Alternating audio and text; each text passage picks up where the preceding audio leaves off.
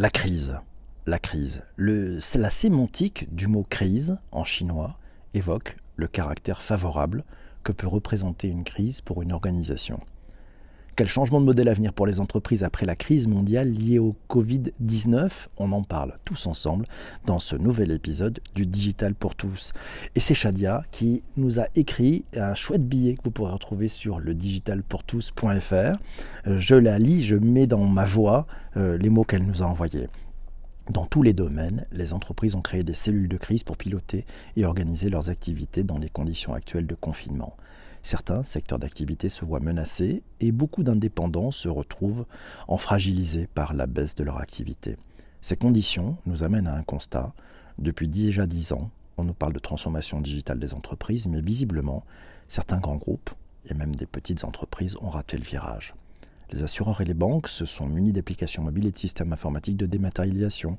Les organisateurs d'événements se voient contraints d'annuler leurs événements.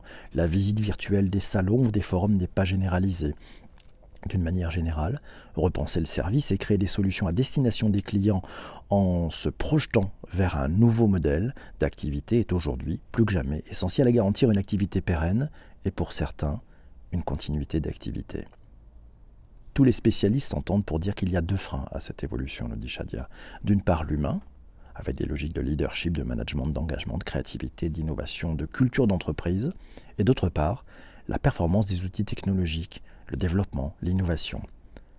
La crise du, coronavirus a mené, a amené une prise de conscience avec de nouveaux modes de travail plus collaboratifs et collaboratifs, des soft skills, de la transversalité, de la flexibilité, de l'agilité. Ce qui était avant illusoire devient aujourd'hui perceptible.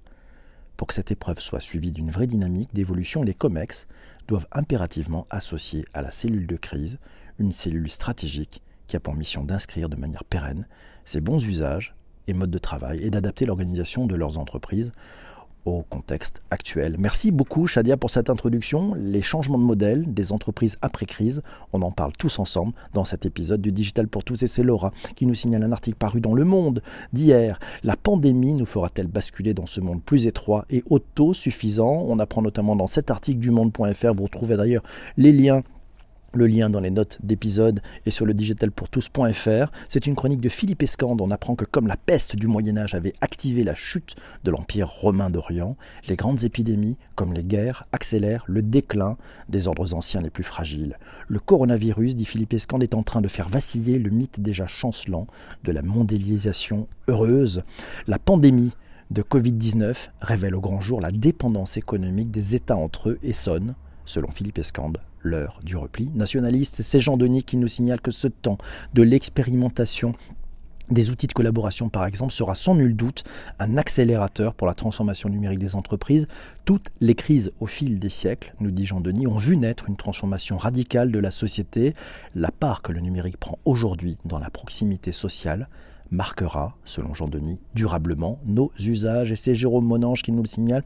Plus que jamais, les marques devront travailler sur le why, sur le sens, sur leur engagement. Et c'est Chris qui nous dit, au-delà du changement digital de nos entreprises, il faut envisager un changement majeur l'humain. Merci Chris pour ce commentaire. Et c'est Shadia qui nous dit la crise du coronavirus amène de nouveaux usages dans les entreprises. Les esprits qui furent un temps sceptiques à l'évolution sont devenus résilients suite au traumatisme géré par ces conditions on trouve un super article dans la Harvard Business Review France. Vous aurez le lien dans les notes d'épisode. Cas d'usage, Benjamin nous dit Loin d'être une entreprise, je mets ma main à couper que le modèle de l'enseignement actuel sera fortement chamboulé par cette crise sanitaire. Cela prendra du temps au niveau étatique pour l'éducation nationale, mais les profs ont maintenant goûté au digital, certes contraints et forcés. Nombreux seront à l'avenir les groupes WhatsApp de classe, les serveurs Discord et les classes virtuelles organisées en interne par les enseignants eux-mêmes dans une recherche de liberté pédagogique perdu et d'autonomie oubliée. Merci Benjamin pour ce bon commentaire. Euh, Olivier nous a signé un article de Philippe Boyer. Il faut pouvoir compter sur le digital. Ça, c'est un article trouvé, est une, opinion trouvée dans la tribune.fr. Et Philippe nous, explique que ceux qui prennent l'école forcément à l'école devront eux aussi réviser leur jugement. Bien sûr, rien ne remplacera l'assistance d'un professeur qui prend le temps d'aller au-devant de l'élève en difficulté pour lui donner le coup de pouce décisif qui lui fera comprendre l'accord grammatical ou le conseil pour lui permettre de résoudre une équation. Et là encore, le numérique peut être un formidable moyen d'ouvrir l'éducation. Et c'est Vincent qui nous dit le Covid est une chance pour nous redonner une part de liberté. Il faut la garder. Euh, c'est juste. Et c'est Fabi qui nous dit il y a de nouvelles formes de sociabilité qui sont en train d'émerger. C'est vrai. Et Christophe et, Michel nous dit les profs aiment le digital. C'est vrai que les profs aiment le digital. Et c'est vrai que les profs, bah, très souvent, ils aiment cette continuité pédagogique. Ils veulent en profiter pour aller plus loin. Toujours sur euh, l'article de, Philippe Boyer, gageons, nous dit, nous dit, Philippe Boyer, que cette crise sanitaire actuelle accélérera encore les choses. Qu'il s'agisse du développement de la télémédecine en milieu rural comme urbain, de big data, d'intelligence artificielle au service des médecins et de la recherche, d'objets de santé connectés capables de relayer des informations personnelles aux professionnels de la santé, dès lors que distanciation sociale s'imposera à l'avenir comme une norme et le confinement comme une obligation revenant cycliquement. Il deviendra impossible de se passer de cette médecine à distance. Et c'est Jérôme qui nous dit quand la crise sanitaire devient une crise salutaire pour la transformation du système éducatif et pas que pour le système éducatif. Jérôme, Isabelle nous dit et l'accélération de la télémédecine démontre toute sa valeur ajoutée au parcours de soins en ce moment. On le voit bien, c'est vrai, on avait besoin d'être bousculé, nous signale Isabelle. Et oui, et Stéphanie nous dit oh pas que pas tous les profs veulent faire ça, mais si, un grand nombre veut. Et c'est Vincent qui nous dit, il nous a jamais été aussi facile d'organiser une réunion et de joindre les gens. C'est vrai qu'on apprend, c'est facile d'organiser une réunion. Et c'est Fabi qui nous dit J'espère que la solidarité auprès des soignants et des institutions nous trouvera après la crise. On espère tous. Hervé nous signale que dans tous les secteurs, les expérimentations à grande échelle vont booster les projets d'innovation. Oui, Isabelle nous dit, mais ceux qui ne veulent pas évoluer résistent encore un peu trop, encore vraiment, et c'est vrai. Et quand l'heure de la crise économique sera notre mobilisation, euh, euh, quand l'heure de la crise économique sera, notre mobilisation sera elle aussi essentielle, nous dit Fabi.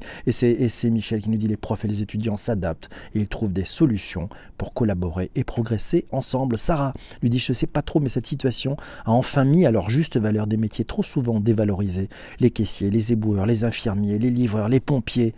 Est-ce qu'ils vont enfin gagner plus? Est-ce qu'on va enfin les rémunérer à leur juste valeur? Ça sera un, vrai sujet de société pour un autre système solidaire, nous dit Fabi. Oui, le confinement peut enfin nous mener vers l'égalité euh, aussi entre les femmes et les hommes, peut-être une tribune trouvée dans le Huffington Post, euh, un article de Lucille Quillet qui nous apprend qu'elle espère que le monde ancien disparaîtra, elle espère que les femmes gagneront la reconnaissance et l'égalité qu'elles méritent, et Lucille Quillet espère aussi que concilier deviendra ce verbe qui ne peut se conjuguer au pluriel. Oh, c'est beau ça. Allez, allez le lire. C'est un article trouvé dans le huffingtonpost.fr. Vous avez les liens dans les notes d'épisode. Chadia nous dit tiens, la crise actuelle aura aussi donc poussé tous les acteurs à franchir en une semaine des étapes de progression de leur transformation digitale qui n'étaient pas dans leur agenda à moyen terme. C'est un article de Frédéric Charles trouvé sur zdnet.fr. Et je cite Frédéric Charles qui dit l'éducation nationale n'a pas eu d'autre choix que de faire ce qu'elle s'est toujours refusé à faire aménager des classes virtuelles. Depuis cette semaine, selon Frédéric Charles, le télétravail est devenu une obligation pour une partie des salariés non indispensable à la logistique opérationnelle de production des entreprises. Les distributeurs qui n'ont pas de site internet ont été purement et simplement rayés de la carte pour leur clientèle confinée et restreints à un commerce micro-local. La crise, selon Frédéric Charles, reste un accélérateur de l'émergence de nouveaux modes d'organisation et de la conduite des changements associés.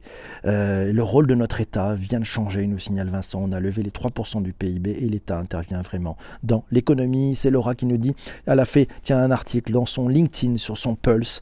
Ça s'appelle Lunettes roses, lunettes noires ou lunettes roses. Ouais, c'est allez voir, je vous mettrai le lien vers son post sur LinkedIn.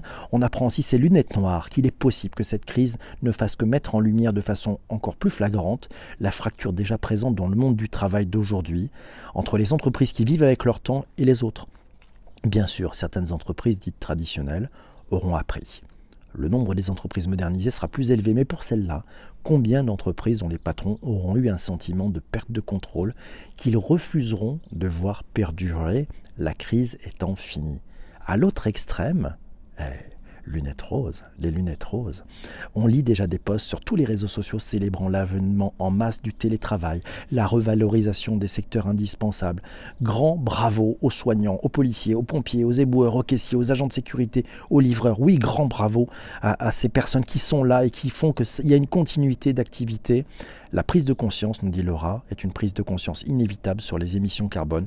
Bref, on se veut optimiste, on a besoin d'optimisme, on a surtout besoin de penser que cette crise ne sera pas inutile et qu'on saura en tirer les leçons. Corinne nous donne aussi une éloge de la métamorphose par Edgar Morin, un article trouvé sur lemonde.fr nous apprend que l'orientation développement, enveloppement signifie que l'objectif n'est plus fondamentalement le développement des biens matériels, de l'efficacité, de la rentabilité, du calculable. Il est aussi le retour de chacun sur ses besoins intérieurs, le grand retour peut-être à la vie intérieure et au primat de la compréhension d'autrui, de l'amour et de l'amitié.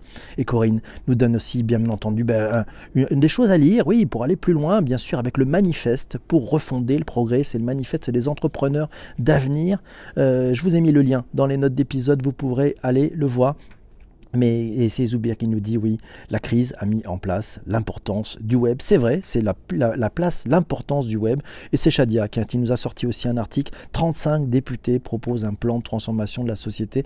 Ça s'appelle Positive r.fr. Voilà, on apprend d'ailleurs dans ce, site que de grandes crises peuvent naître de grandes avancées. Avec 35 collègues de différents partis, ils proposent de coupler la relance économique à une transformation de notre société en faveur du climat, de la biodiversité, de la santé et de la justice sociale. Et si c'était ça, ne pas faire de jour d'après, ne pas faire du jour d'après un jour un retour au jour d'avant. Oui, c'est peut-être ça la clé. Et peut-être, tiens, phrase tirée sur le manifeste des entrepreneurs d'avenir, il faut inventer une forme de progrès qui profite à tous. Oui, à nous d'inventer ça. C'est un océan bleu. Tournons le dos au passé, allons chercher un océan bleu. On a de belles choses à inventer tous ensemble. Mes amis qui écoutez ce podcast sur les plateformes de balado-diffusion, je vous encourage à venir le matin converser avec tous ceux qui sont présents pendant le direct. Voilà, si vous n'êtes pas encore abonné au podcast, et je sais que vous pouvez l'écouter sur ces plateformes, vous vous appuyez sur le bouton pour vous abonner, vous pouvez le partager autour de vous sur les réseaux sociaux, faites connaître ce podcast. Et puis si vous êtes sur iTunes, ben, n'hésitez pas à vous à mettre une petite note, 5 étoiles de préférence, un commentaire, ça fait un grand plaisir. On se retrouve demain matin pour un prochain épisode. Salut, merci mes amis.